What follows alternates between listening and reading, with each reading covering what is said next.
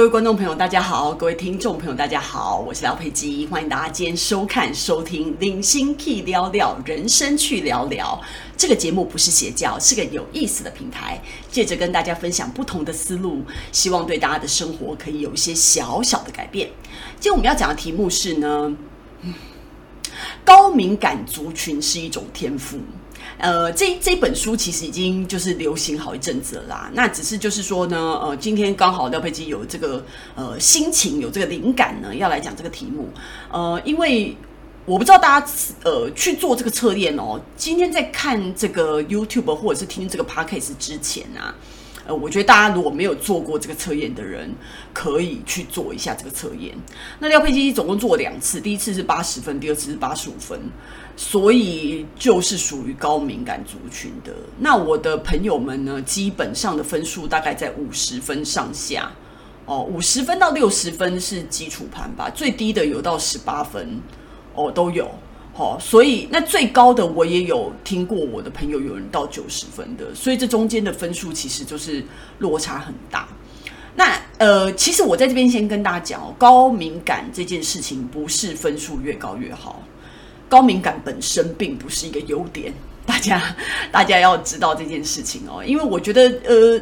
虽然这本书叫高敏感是一种天赋啦，但是我觉得呃，因为它的缺点其其实是蛮多的。因为呃，廖佩基身为一个高敏感族群，就是比如说，如果我去一间餐厅，对不对？就是我的五五感特别的灵光，所以就是闻的味道不舒服啊，然后声音很吵啊，然后就是那个整个环境，就我我会我的忍耐力比较低，我比较容易因为这样内心觉得很崩溃。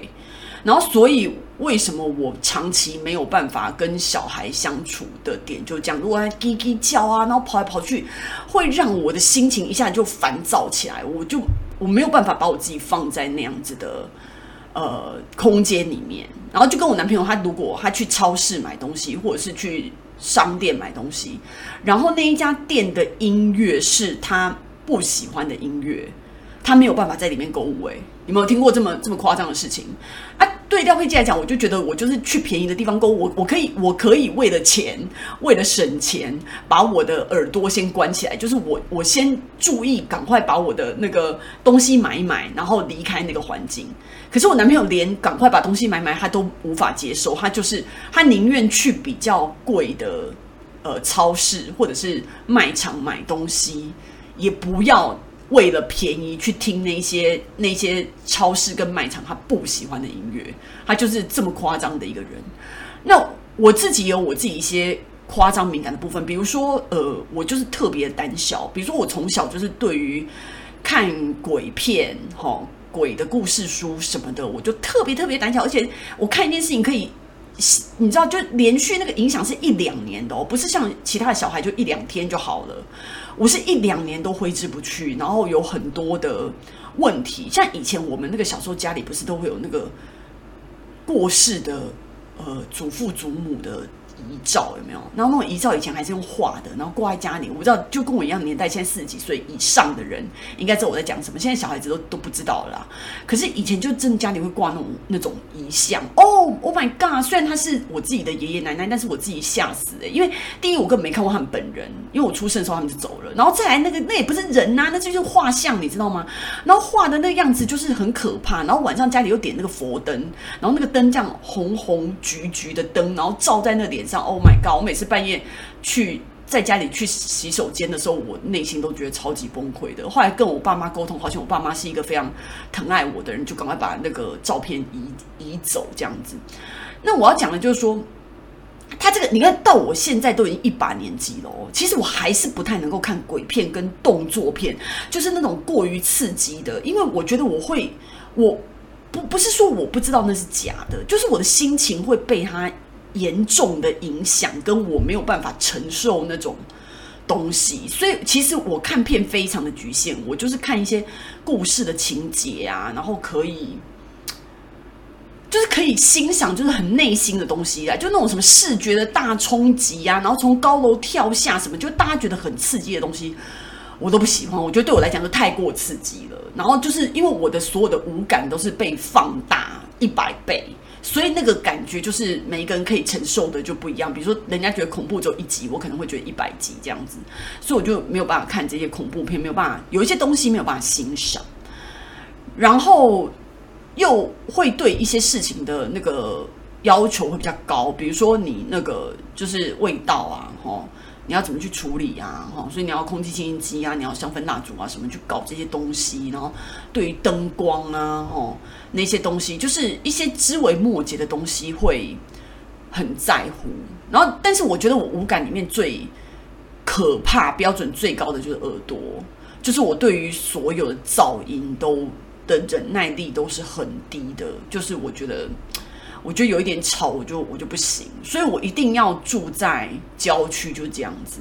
我住在太太市中心，像台北那公车这么的吵，然后马路这么的吵，然后摩托车叭叭叭，然后那引擎的声音，我都会觉得很抓狂。所以，所以我住的地方就是要没有声音，完全没有声音，开窗也没有声音。然后我喜欢空气的流动，这样子，所以我也不不喜欢紧闭门窗那型的。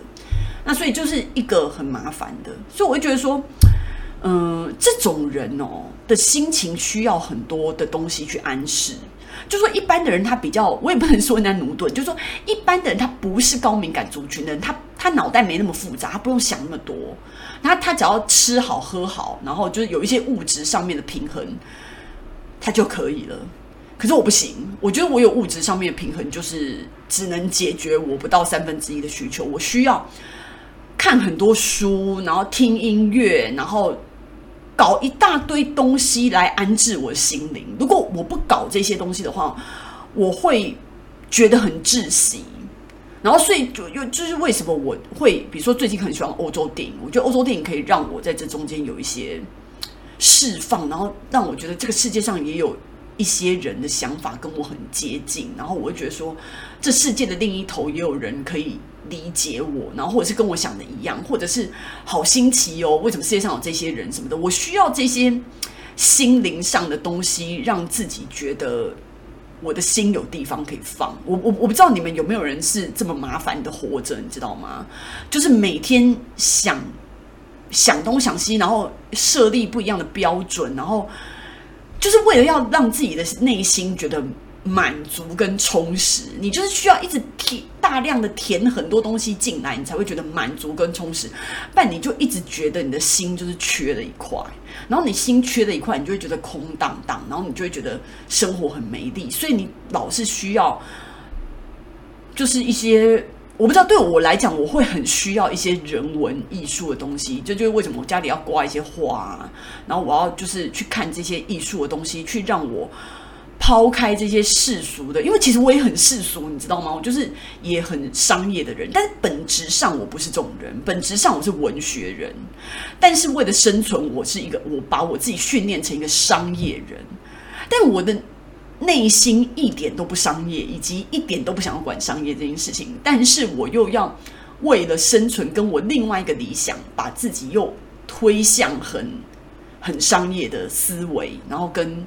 跟上这整个世界的脉动，但事实上，我的内心是非常古老的，我根本就不需要，就是没有兴趣了解这个社会怎么脉动。我很想要讲说这很，我很想要大喊，这不关我的事，可是又不行。你为了要好好在这个社会适应，你就还是得做这件事情，所以就是很矛盾。那你就会需要很多东西来填满。像我最近看了一部法国片，哈，小孩叫 Adore，Adore 的中文我来看一下，哈。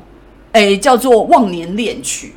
那《忘年恋恋曲》这一这一部片真的令人啼笑皆非。我觉得欧洲人不知道为什么会想到这样子的题目，我也觉得他们很妙。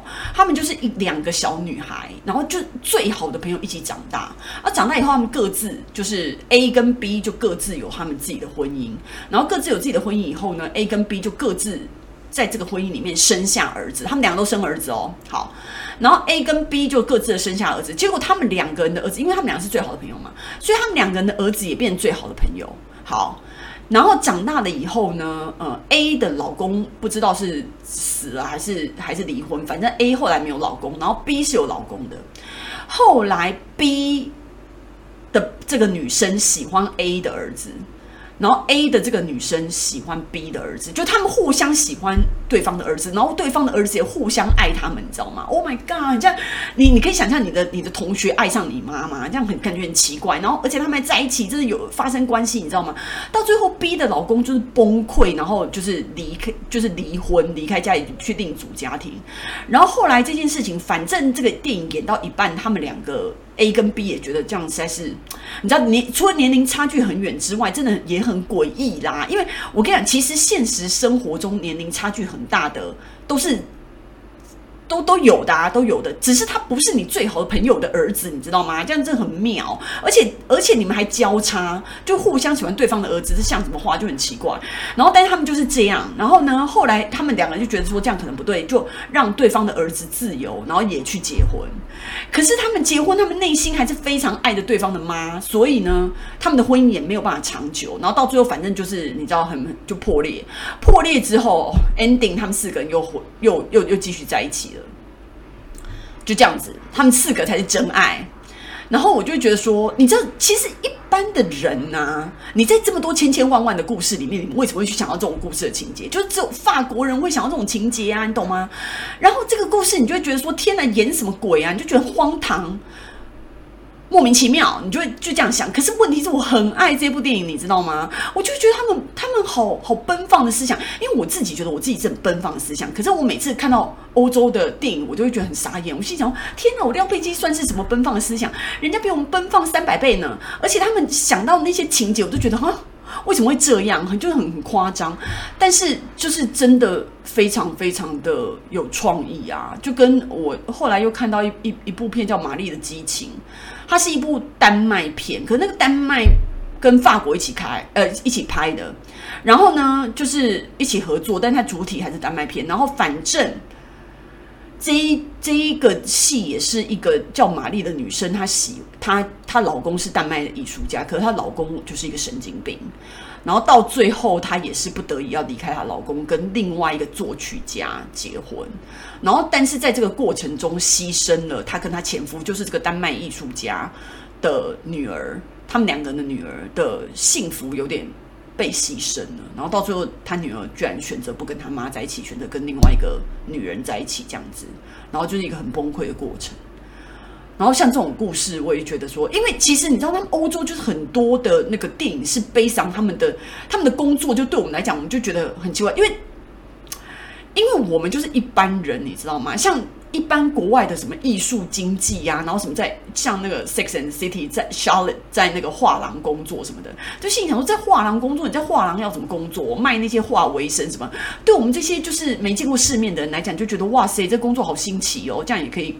也也也可以算是一个工作，可是事实上，人家人家还赚很多钱呢，对不对？那我的意思说，他们就常常就是会拍那些什么，像我之前讲过什么罗丹呐，吼，然后那些贝多芬啊，什么这些艺术家、音乐家、画家、雕塑家，这些艺术的人的生平，或者是他们有一些，就算是现代人，可能按他的现代思想，像我之前看到那个 Klein 有没有？哈，就是主顾主顾，嗯，就是你知道主。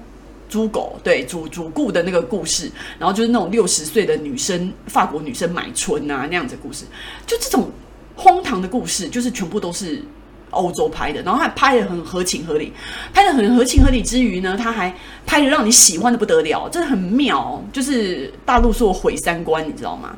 然后我就觉得哦，我每次看完这个电影以后啊，我就没有办法睡觉哎、因为我就觉得很震撼，然后觉得心灵很充充实，然后觉得很感动，然后又就是百味百感交集，五味杂陈，然后就就很喜欢这样子，然后我就会觉得只要做的这些事情，我就觉得我的心灵有被安置。